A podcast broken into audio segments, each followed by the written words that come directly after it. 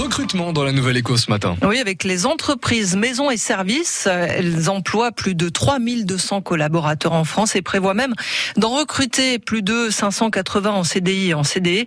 En CDD, ça va se passer le jeudi 7 avril prochain. Le principe, eh bien, il est simple, hein, des entretiens très courts, moins de 10 minutes, au cours desquels les recruteurs et candidats pourront échanger sur les postes à pourvoir. On en parle avec le directeur de Maisons et Services à Dijon et avec Christophe Tourné.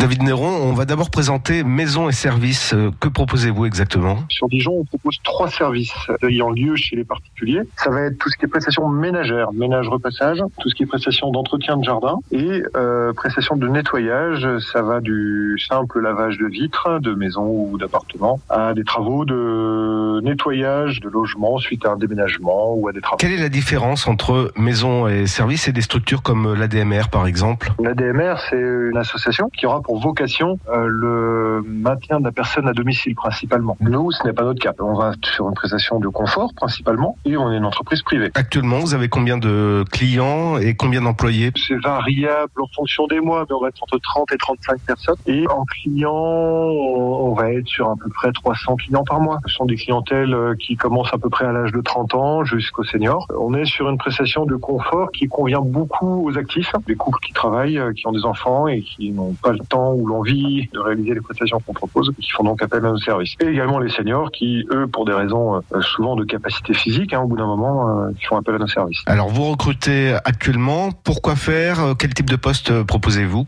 On est dans une conjoncture où bah, nos services sont reconnus, beaucoup de demandes de nouveaux clients. Pour cela, bah, il faut le personnel en face. Euh, c'est pas évident parce que le recrutement, comme dans beaucoup de métiers, est de plus en plus compliqué. Je pense qu'on assiste à une mutation de l'emploi ces derniers temps. Par exemple, euh, depuis le 1er janvier, chez Maison et Services, nous avons déjà embauché 9 personnes. Sur les 9, 6 sont toujours présentes dans l'entreprise, 6 euh, réelles embauches. Donc on a toujours un réel besoin euh, pour pouvoir rendre service à nos différents clients. Étant donné qu'on est en progression constante, on est sur la prévision de futurs clients qui arriveront dans l'entreprise. On va principalement être sur une recherche d'aide ménagère en ce moment.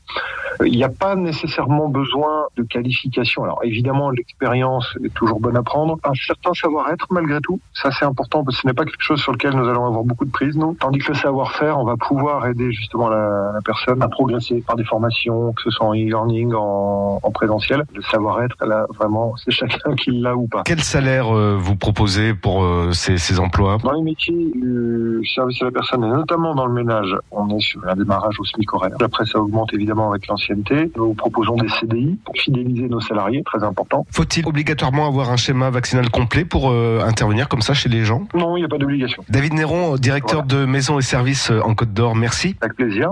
Et comme d'habitude, on vous a mis les liens, les photos et toutes les infos utiles sur francebleu.fr Bourgogne.